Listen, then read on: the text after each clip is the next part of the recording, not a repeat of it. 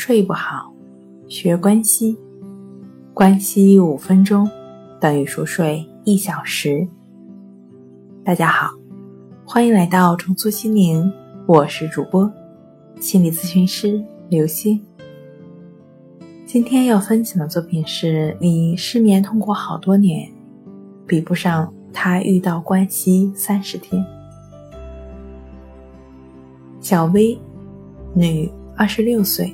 刚毕业的时候呢，工作一直不是很顺利。今年三月份，通过亲戚的帮忙，进入一家很好的公司上班。这家公司待遇高，同事之间也相处得很融洽，没有了以往的勾心斗角，离家又很近，走路几分钟就可以到，省去了每天挤公交的烦恼，可以说各方面都很理想。但唯一的缺点，这份工作需要早班，上十二小时，休三十六小时。刚开始的几个月没觉得有什么问题，心想，毕业这几年总算找到了稳定的工作，再也不用四处面试，每天早起挤公交了。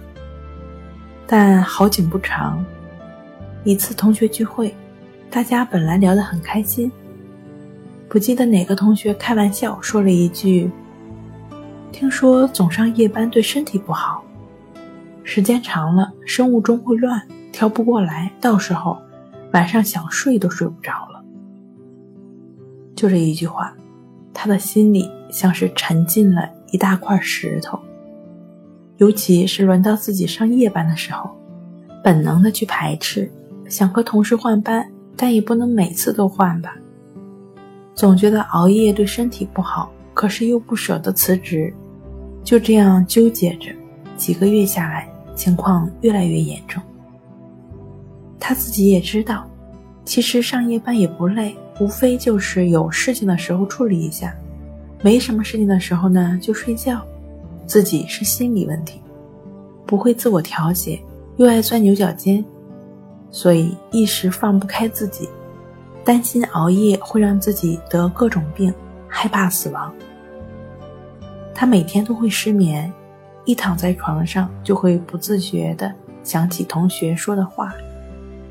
时间长了，生物钟会乱，想睡也睡不着。结果，越是害怕，就真的睡不着了。越睡不着呢，越害怕去上班，好好的工作也觉得没有那么舒心了。但真的辞职吧。又不知道去哪，再去找一个待遇好又离家近的工作，百般的纠结中啊。他尝试通过关系法调节，心越来越平静。三十天之后，放下了以前的担心、害怕，以及对夜班的恐惧心理。随着这些不安情绪的消失，他的睡眠状况也得到了改善。在没有吃一粒药的情况下。也能安然入睡了，现在笑容又回到了他脸上，工作对于他来说又变得快乐起来了。好了，今天跟您分享到这儿，欢迎关注我们的微信公众账号“重塑心灵心理康复中心”，也可以添加 “s u 零一一二三四五六七八九”与专业的咨询师对话。了解失眠的解决办法，那我们下期节目再见。